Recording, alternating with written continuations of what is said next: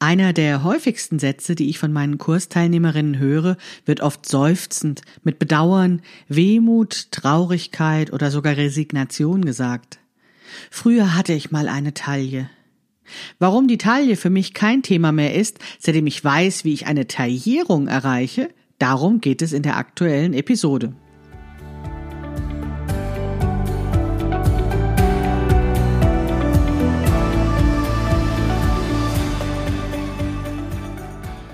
Hallo und herzlich willkommen zu Past, dem Podcast von Krafteln.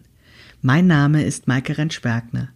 Ich unterstütze Frauen dabei, sich selbst gut passende Kleidung zu nähen, die sie schön und stark macht. Meine Mission ist es, dieses Gefühl der Stärke, der Schönheit und der Zufriedenheit möglichst vielen Frauen zu ermöglichen. Zum Beispiel auch dir. Schön, dass du zuhörst.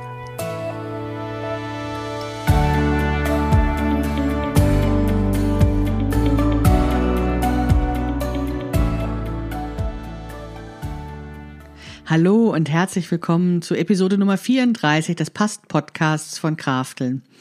Das ist heute eine ganz besondere Episode, denn mit dieser Episode nehme ich teil an der Blogparade von Lemon Days. Lemon Days ist eine Plattform, in der es um das Thema Wechseljahre geht und dort gibt es eben im ganzen Oktober jetzt eine Blogparade mit Blogbeiträgen und Podcast-Beiträgen und ich glaube auch Videos mit dem Thema Bye Bye Traumfigur. Wie geht das mit dem Wohlfühlgewicht ab 40 oder 50? Wer mich jetzt kennt, weiß, dass ähm, das mit dem Wohlfühlgewicht und Traumfigur oder sowas, dass das ja eigentlich gar nicht mein Thema ist. Also ich habe es ja nicht so sehr mit dem Thema Diät abnehmen und so weiter und so fort. Wenn du die Staffel 2 meines Podcasts gehört hast, weißt du, dass ich diesem Thema durchaus kritisch entgegenstehe und dass ich vor allen Dingen dafür bin, dass es eben eine Vielfalt an Körperformen und Körpern gibt und dass es dementsprechend überhaupt nicht notwendig ist, an seinem Körper herumzubasteln, es sei denn, die Einzelne möchte es unbedingt.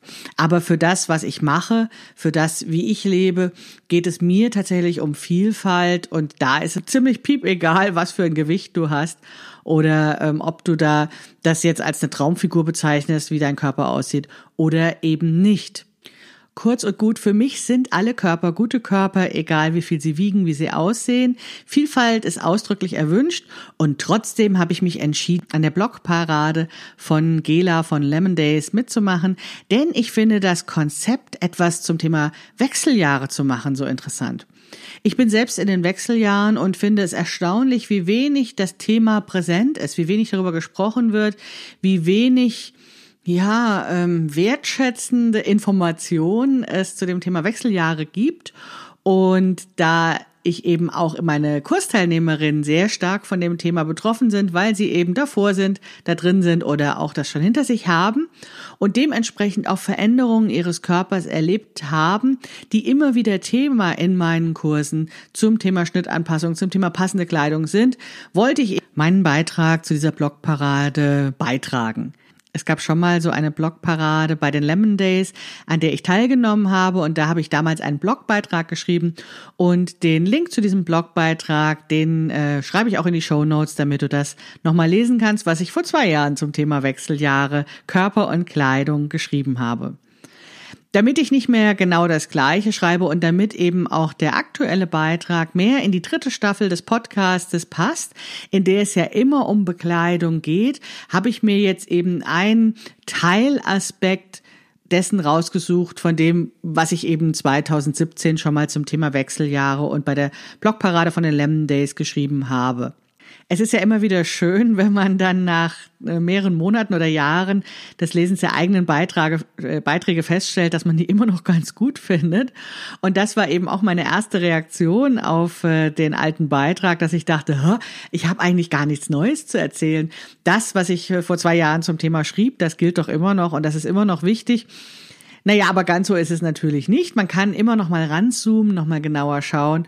Und wie gesagt, den alten Artikel kannst du gerne nachlesen. Heute gibt es jetzt den speziellen Blick auf den Teilaspekt, die Taille. Und zwar spreche ich nicht nur über die Taille, sondern auch über die Taillierung. Denn in dieser dritten Staffel des Past-Podcasts von Krafteln geht es ja um das Thema Bekleidung.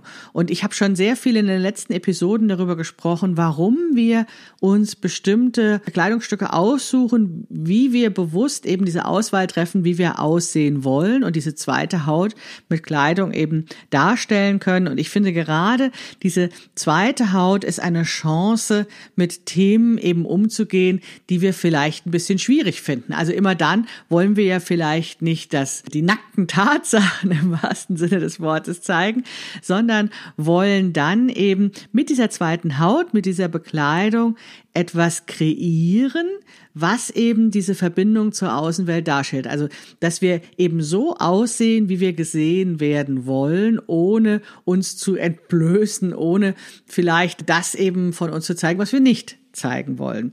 Und das ist eben die ganz große Chance von Bekleidung, dass es doch weitaus mehr ist, als eben nur zu wärmen. Und gerade wenn wir dann solche Themen haben, die uns beschäftigen, die wir ein bisschen schwierig finden, dann haben wir die Chance, mit der Bekleidung eine Lösung dafür zu finden. Und das ist im Bereich der Taille und diesen ganzen Gefühlen, wie ich sie im Intro beschrieben habe, die ja doch auch belastend sein können, egal wie stark sie jetzt sind. Ne? Die eine Frau empfindet es vielleicht ein bisschen stärker, die andere ein bisschen schwächer. Und trotzdem habe ich das Gefühl, dass die Taille tatsächlich bei eigentlich allen Frauen ein Thema ist. Ja, und genau das Thema können wir mit dem Thema Bekleidung entschärfen, beziehungsweise ja, für uns eben eine Lösung finden. Und darüber möchte ich gerne heute sprechen. Aber bevor ich über die Taillierung spreche, komme ich nochmal auf die Taille zu sprechen.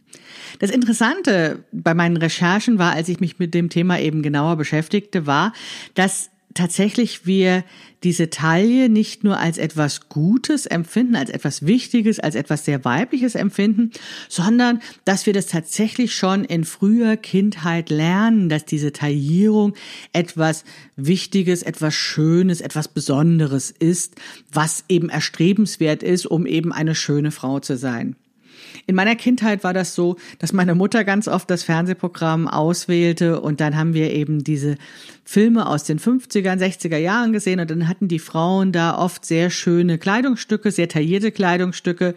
Der Diorsche New Look war ja gerade angesagt und da war eben ein sehr starker Fokus auf die Taille und mit diesen Frauenbildern ja, und dann auch noch mit Sissy bin ich eben aufgewachsen und die prägen auch nach wie vor meine Vorlieben. Also wenn ich gefragt werde, welche Figur ich besonders schön finde, oder welchen Kleidungsstil ich besonders schön finde, dann ist es tatsächlich so, dass ich einen großen Hang zu dieser Retro-Kleidung habe, die eben diese starke Taillierung auch hat, weil das sich eben von frühester Kindheit für mich als schön so dargestellt hat. Interessanterweise hatten wir ja nicht nur diese alten Filme, die uns geprägt hatten, sondern wir hatten auch noch Biene Maya und manche andere Kinderfilme, die ein ganz anderes Bild vermittelt haben. Also wenn du dich an Biene Maya erinnerst, war das eben dieses kleine, pummelige, aber eben auch sehr clevere Bienchen. Und es gab den Pumuckel und es gab viele andere Heldinnen und Helden unserer Kindheit, die tatsächlich damals auch noch ja, kindlich sein durften. Und ich weiß nicht, ob du das mitbekommen hast, aber Biene Maya wurde überarbeitet. Es gibt Neuverfilmungen von Biene Maya, wo das eben äh, mit neuer Technik nochmal die Geschichten neu erzählt werden und die aktuelle Biene Maya sieht anders aus als die Biene Maya, wie ich sie in meiner Kindheit kannte. Während wirklich die Biene Maya, die ich kannte, so ein, ja, ein Pummelchen war, aber so eben eine runde Biene, eine sehr kindliche Biene mit einem kindlichen Gesicht und so Pausbäckchen und eben, ja, ein, ein kindliches eine kindliche Heldin war, mit der ich mich wahrscheinlich auch identifizieren konnte, ist die aktuelle Biene Maya, sieht eher aus wie so eine Manga-Figur. Also sie hat nach wie vor immer noch einen großen Kopf, hat dickere Augen bekommen, also um dieses Kindchenschema noch stärker herauszustellen. Aber der Körper ist dünn und ist vor allen Dingen viel zu klein im Verhältnis zu diesem großen Kopf mit diesem Kindchenschema. Und das ist schon erstaunlich, dass das so einfach so gemacht wird. Dass so eine Figur, wie die Kinder sie eben jahrelang, jahrzehntelang lieb gehabt haben, dann modernisiert wird und wirklich in so eine Extremform gebracht wird. Und jetzt handelt es sich ja gar nicht um eine menschliche Figur, also mit der wir uns wirklich eins zu eins identifizieren können. Trotzdem glaube ich, macht das was mit den Kindern, wenn sie eben bestimmte Bilder sehen. Und Biene Meier ist ja nicht alleine. Also es gibt zum Beispiel auch noch Bob der Baumeister, hat auch eine Verjüngungskur bekommen. Der war früher so ein gemütlicher Handwerker und ist jetzt ein schlanker, muskulöser, dynamischer Handwerker bekommen. Also auch für Jungs gilt das, dass eben die Vorbilder nicht mehr so ähm, niedlich, gemütlich, freundlich sein dürfen, sondern dass auch in den Vorbildern schon eine gewisse Vorgabe mit drin steckt. Und wahrscheinlich hast du das auch schon bemerkt, dass eben diese Disney-Prinzessin ja doch auch alles andere als natürlich aussehen. Und da gibt es sogar eine Zahl dazu, 67 Prozent aller animierten Mädchenfiguren haben eine Figur, die tatsächlich anatomisch nicht möglich ist. An dieser Stelle ein kleiner Einschub. Das, was ich euch eben über die medialen Vorbilder für Kinder, die Kinderfiguren erzählt habe, habe ich zwar schon öfters gehört und gesehen, aber letzte Woche in einem Artikel von Nathalie Rosenke gelesen und dafür ganz herzlichen Dank an die Zusammenstellung und die Erinnerung. Das ist eine Quellenangabe und die gehört auch in Podcasts. Du hast das wahrscheinlich auch schon gehört von Barbie, dass es äh, ein Mensch, der genauso aussehen würde wie Barbie, gar nicht leben könnte, also weil das rein anatomisch nicht funktioniert. Und das sind eben, ja, Dinge oder Bilder, die uns prägen und die unsere Vorlieben für bestimmte Körperformen, für bestimmte Figuren eben prägen. Das Interessante ist, dass es tatsächlich auch so ist, dass es da auch Heldinnengeschichten, Heldengeschichten gibt, wo eben dann auch Körper sich verändern und eine bestimmte Stärke, eine bestimmte Heldenfähigkeit erst kommt, wenn der Körper dafür bereit ist, wenn der sich eben verändert hat. Und mittlerweile ist es tatsächlich so, dass das eben nicht mehr nur mädchengelesene Figuren sind, sondern tatsächlich eben auch ja, Helden, die eben männlich gelesen werden, auch dass auch die eben diese Überarbeitung bekommen und dementsprechend dann eben muskulöser werden sollen, also obenrum breiter und in der Mitte breit dürfen sie eben nicht mehr sein.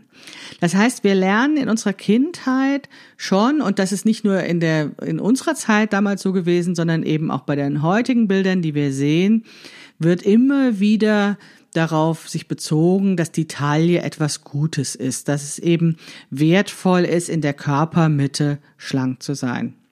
Und das finde ich schon sehr beeindruckend, dass es eben keine freie Wahl ist, dass wir sagen, ja, mir gefällt das eben so, sondern, sondern das sind Bilder, die uns eben schon lange verfolgen und die eben dann sich für uns normal anfühlen, weil es eben diese Sehgewohnheiten sind. Und aus diesem normal anfühlen ergeben sich eben solche Sachen wie, das ist eine Normfigur, das ist eben wichtig. Ja, die Frage ist, warum eigentlich diese schmale Taille so begehrenswert ist, also sowas Gutes ist. Und ja, da habe ich gelesen, dass es eben eine ja Aussagen darüber gibt, dass Frauen, die eine besonders starke Hüft-Taillen-Differenz haben, also wo eben der Unterschied zwischen Hüfte und Taille besonders groß ist, dass diese als besonders fruchtbar gelten. Und dass also die Männchen besonders auf diese Weibchen stehen, die eben diese große Hüft-Taillen-Differenz haben, weil dann ihre Fortpflanzungsfähigkeit besser zum Tragen kommt. Naja. also damit habe ich es auch nicht so ganz mit diesen biologischen Erklärungen. Aber ich glaube, was wir schon sagen können, ist, dass diese schlanke Taille eben ein Symbol für eine weibliche Attraktivität ist, in der sich eben Jugend und Fruchtbarkeit widerspiegelt. Und das klingt jetzt auch immer noch so biologisch mit dieser Fruchtbarkeit.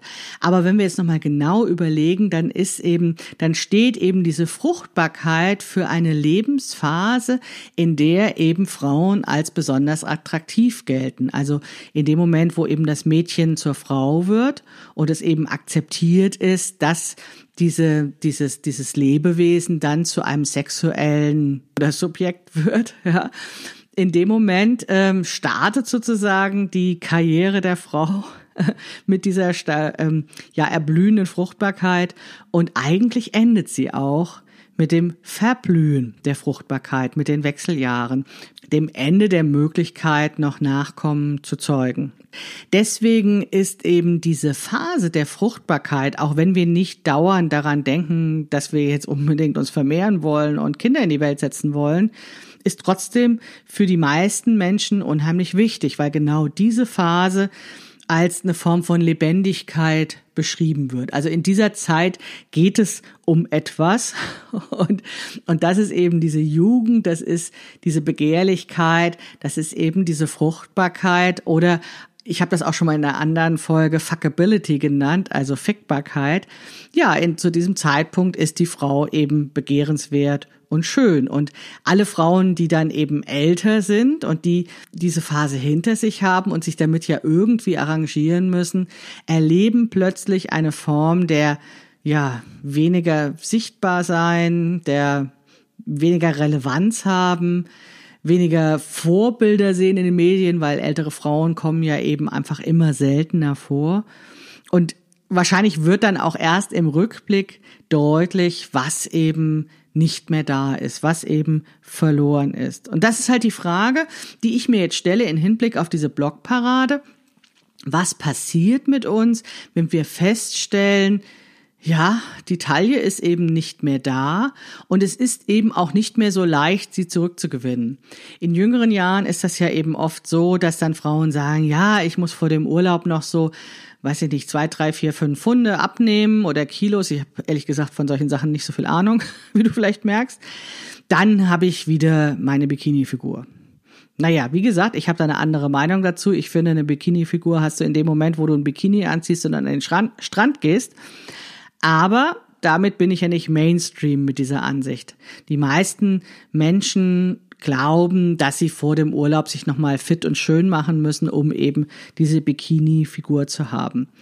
Und in jüngeren Jahren ist das tatsächlich auch noch für viele Menschen, ich weiß nicht, ob das für alle so, dass es wohl auch noch relativ leicht möglich ist, eben ja mit ein wenig Disziplin, Diät, Sport, weiß der Teufel was, eben diese paar Kilo zu verlieren, um dann eben auch ja wieder an den relevanten Stellen schlank zu sein. Und je älter eine Frau wird, und von Männern habe ich da noch weniger Ahnung, ehrlich gesagt, umso schwieriger wird es dann an den gewünschten Stellen abzunehmen, weil es ist ja so, dass nur weil wir jetzt vielleicht weniger essen oder mehr trainieren, dass nicht automatisch unser Körper, also wir so quasi wie so einen, wie so einen Wunschzettel haben können und sagen, ja, ich möchte gerne am Bauch so und so viel Kilo abnehmen und am Po so und so viel, aber bitte an der Brust nichts. Das funktioniert ja nicht besonders gut. Bei meinen Kursteilnehmerinnen erlebe ich das sehr oft, dass sie sagen, ja, irgendwann musste ich realisieren, dass diese diese zusätzlichen Funde, dieses weiche Gewebe, wie ich es gerne nenne, in der Körpermitte einfach nicht mehr verschwindet. Also während das früher noch möglich war, durch ein bisschen Disziplin das mal so verschwinden zu lassen für die relevanten Zeitpunkte, und damit äh, vermute ich einfach mal, dass es hinterher dann auch wieder kam, ist es anscheinend, gibt es so einen Zeitpunkt, wo das immer schwieriger wird. Und meine ganz große Vermutung ist, dass das was mit den Wechseljahren zu tun hat. Da gibt es sicherlich andere Expertinnen in unserer Blogparade, die da sehr viel genauer Bescheid wissen über die körperlichen Phänomene und über die, ja, die genauen Gründe, welche Hormone oder sowas da für eine Rolle spielen. Das ist mir erstmal egal. Ich erlebe einfach Frauen, die mit Bedauern formulieren, ja, heute geht das nicht mehr so einfach wie früher.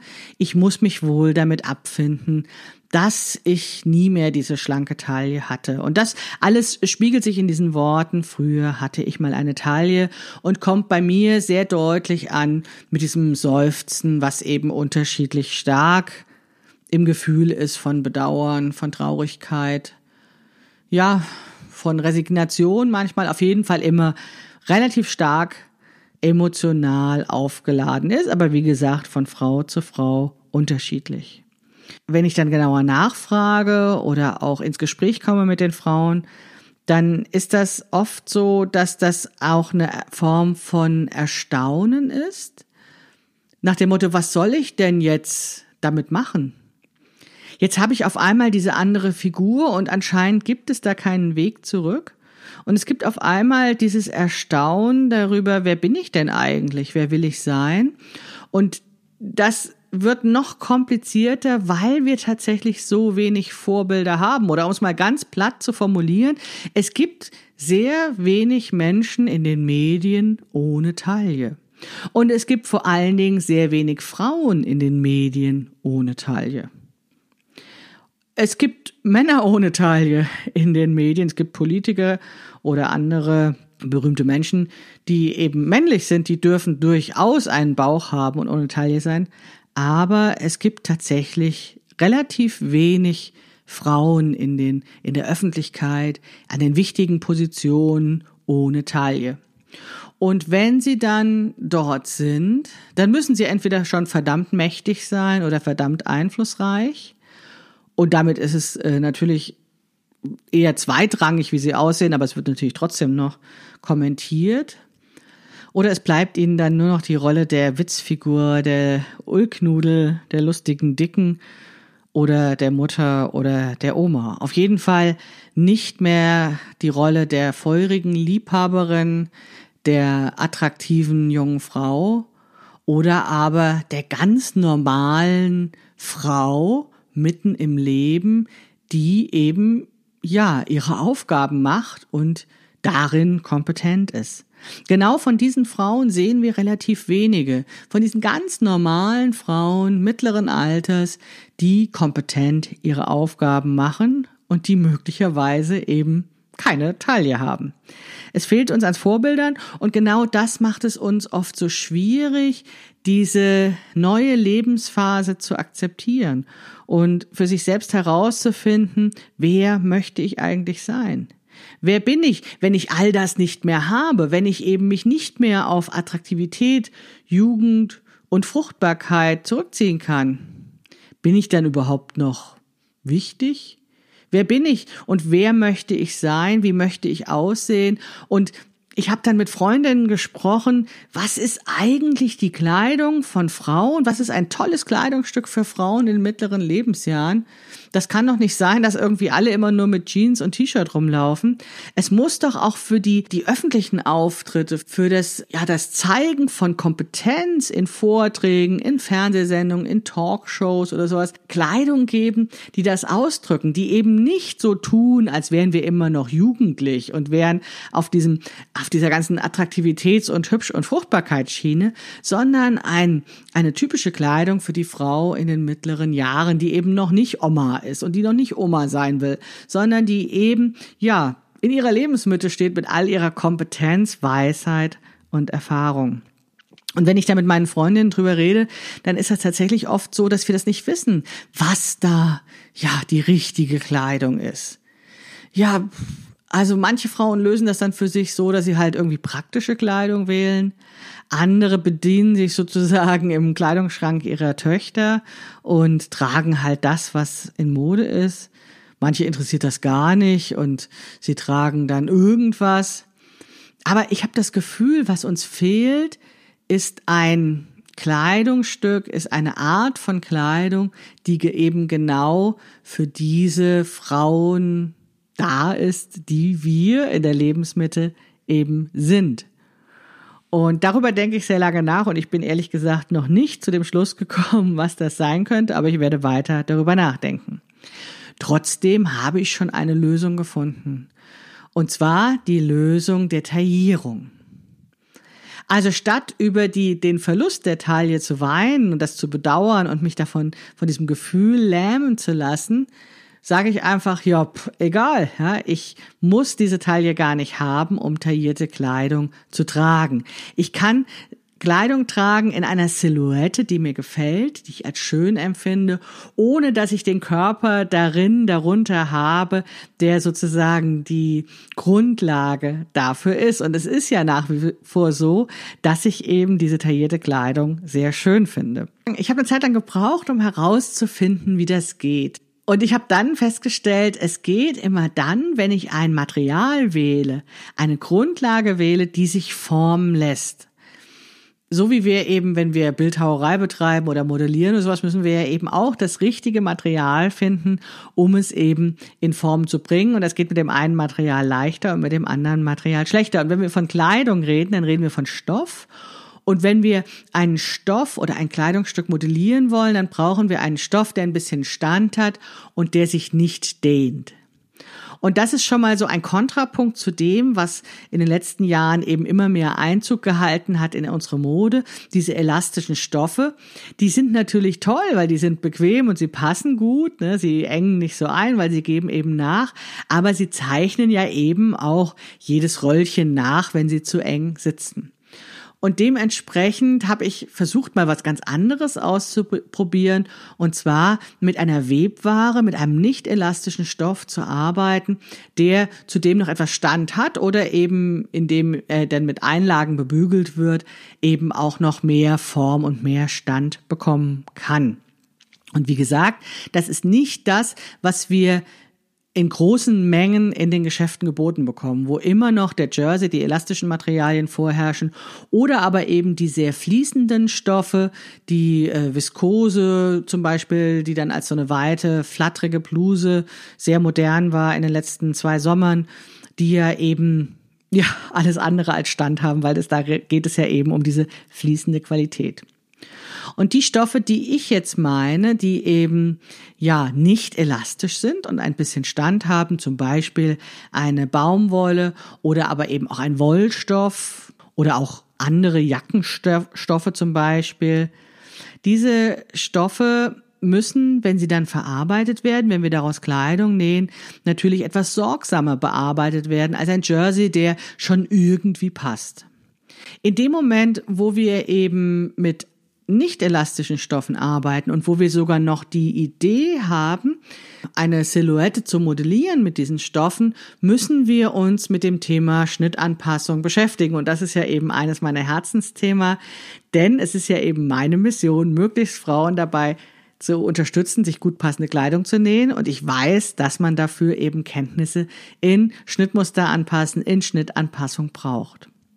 Aber wenn wir das dann können, wenn wir also dazu in der Lage sind, Schnittmuster anzupassen, dann können wir in Kleidungsstücken eben dafür sorgen, dass sie überall genau die Menge an Weite oder eben nicht Weite haben, wie wir sie gerne haben wollen dass sie eben gut passt und dass wir zum Beispiel eine Taillierung erreichen können, die eben aus der Ferne betrachtet eine Silhouette zeigt, die uns gut gefällt, aber die vielleicht gar nicht zu sehen ist, wenn wir den Körper eben unbekleidet sehen. Und genau an so einer Taillierung habe ich großen Spaß. Ich finde das ganz großartig, Kleidung zu nähen, die schön tailliert ist, wo eben der prachtvolle Po zur Geltung kommt und wo eben eine Taille da ist, weil das war für mich immer so dieses Gegenstück zu dem, was ich in den Läden, ich kaufe also in, in Plus-Size-Läden für große Größen, angeboten wird. Da ich eben eine große Größe trage, wird mir immer vorgeschlagen, genau diese Körpermitte zu kaschieren. Und zwar mit fließenden, weichen Stoffen wird dann so flatter, flatter rund um die Körpermitte betrieben. Und ich habe das Gefühl, ich sehe dann aus wie eine Litfaßsäule. Also in dem Moment, wo eben kaschiert wird, wo eben dieser Körperbereich in der Mitte, der eben tatsächlich mit vielen unangenehmen Gefühlen verbunden ist, wenn der eben verhüllt wird und das auch noch flatterig, dann bedeutet das aber, dass wenn ein Stoff von der Brust einfach herunterhängt, dann sind wir eine massive Litfaßsäule. Vielleicht in flatterig und in weich, aber die Silhouette, das, was wir sehen, wenn wir von weitem gucken, wenn wir gegens Licht gucken, dann ist das eine Linie. Und zwar eine Linie wie eine Litfaßsäule und wie ein, also eben nicht wie ein Laternenpfahl, ein schlanker Laternenpfahl, sondern dadurch, dass ja die breitesten Stellen als sozusagen äußere Begrenzung genommen werden, die Brüste und die Hüfte und der Po, ist das eben eine Litfaßsäule. Und genau das gefällt mir nicht. Ich möchte keine Litfaßsäule sein. Ich möchte keinen Vorhang unter der Brust hängen haben.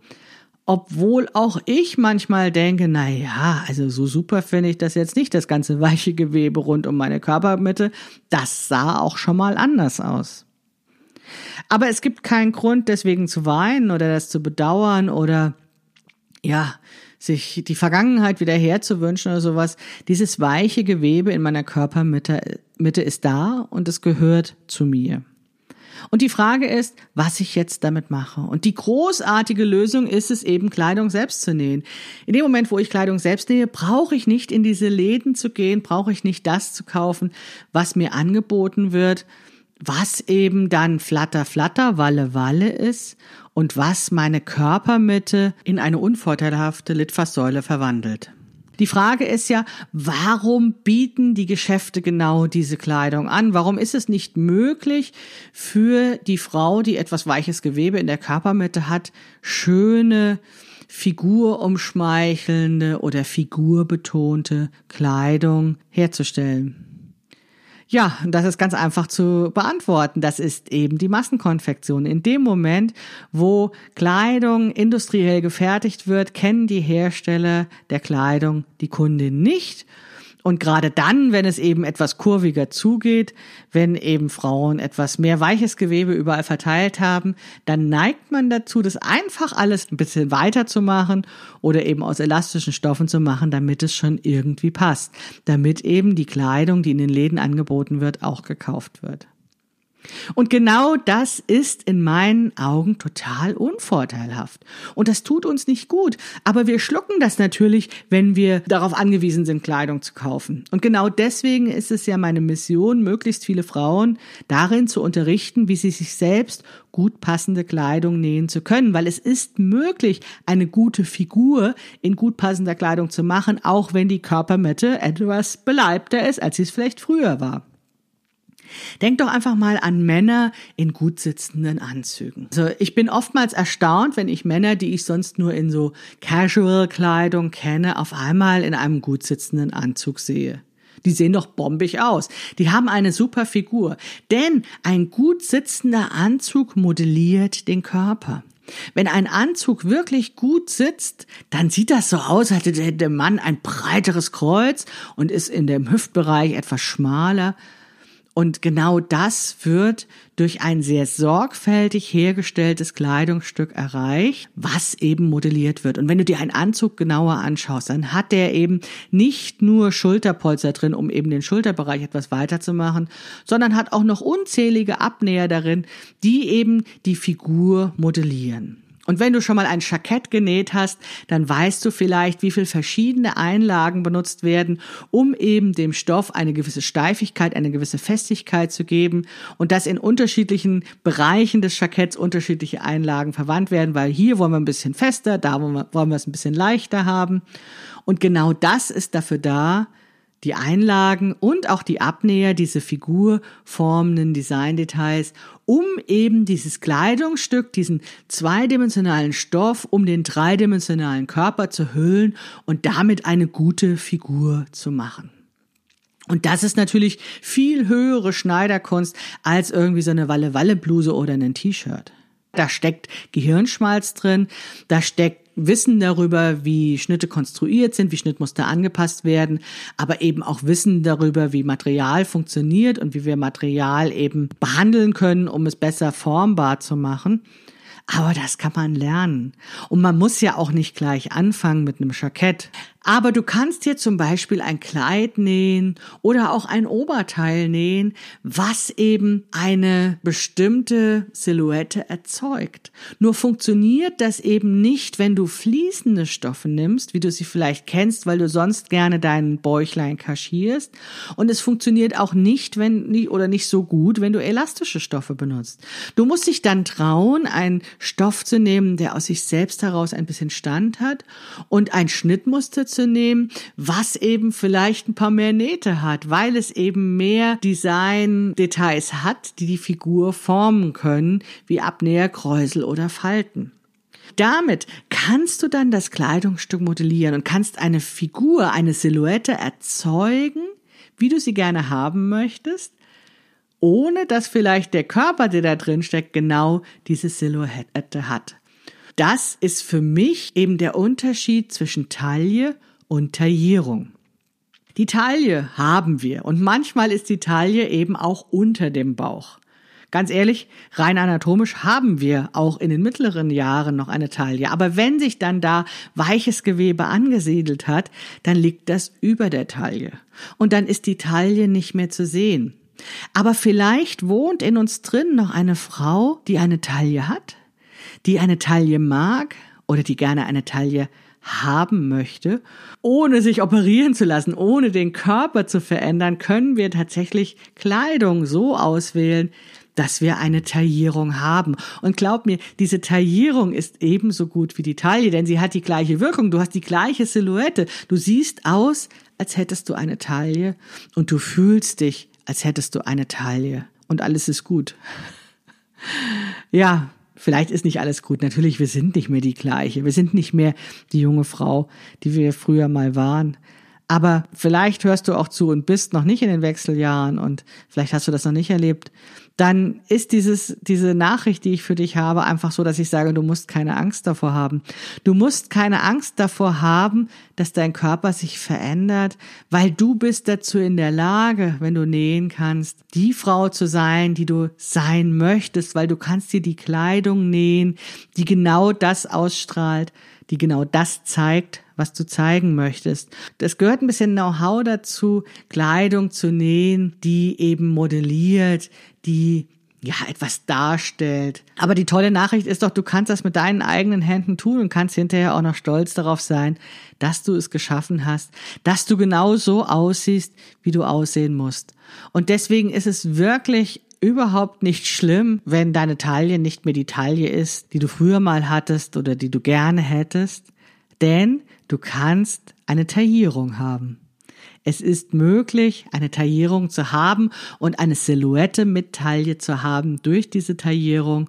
Und du kannst sie mit deinen eigenen Händen machen und du kannst stolz darauf sein und du wirst sehen, diese Taillierung ist hinterher noch viel kraftvoller, noch viel wirkungsvoller als die Taille es jemals war, denn wahrscheinlich hast du zu dem Zeitpunkt, als du die Supertaille hattest, warst du dir dessen gar nicht bewusst und hast mit ganz anderen Unsicherheiten zu kämpfen gehabt. Auch nicht alles war super, nur weil du eine Taille hast.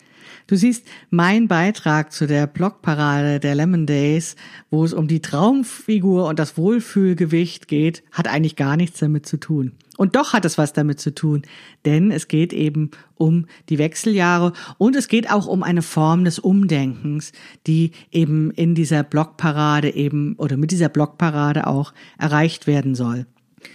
Mit meinem Beitrag möchte ich dich dazu einladen, nicht dich zu verändern, nicht unbedingt immer alles auf die Waagschale zu legen und selbstkritisch mit dir zu sein und dich selbst zu optimieren, sondern zu sagen, ja, so wie ich bin, bin ich absolut okay. Was ich aber machen kann, um mich wohler und schöner zu fühlen, ist eben meine Kleidung zu verbessern, meine Kleidung so zu machen, dass sie gut zu mir passt. Und leider ist das ja eben mit Kaufkleidung nicht ganz so leicht und deswegen bin ich eben großer Fan des Selbernähens von Bekleidung und zeige eben sehr gerne Frauen, wie das geht.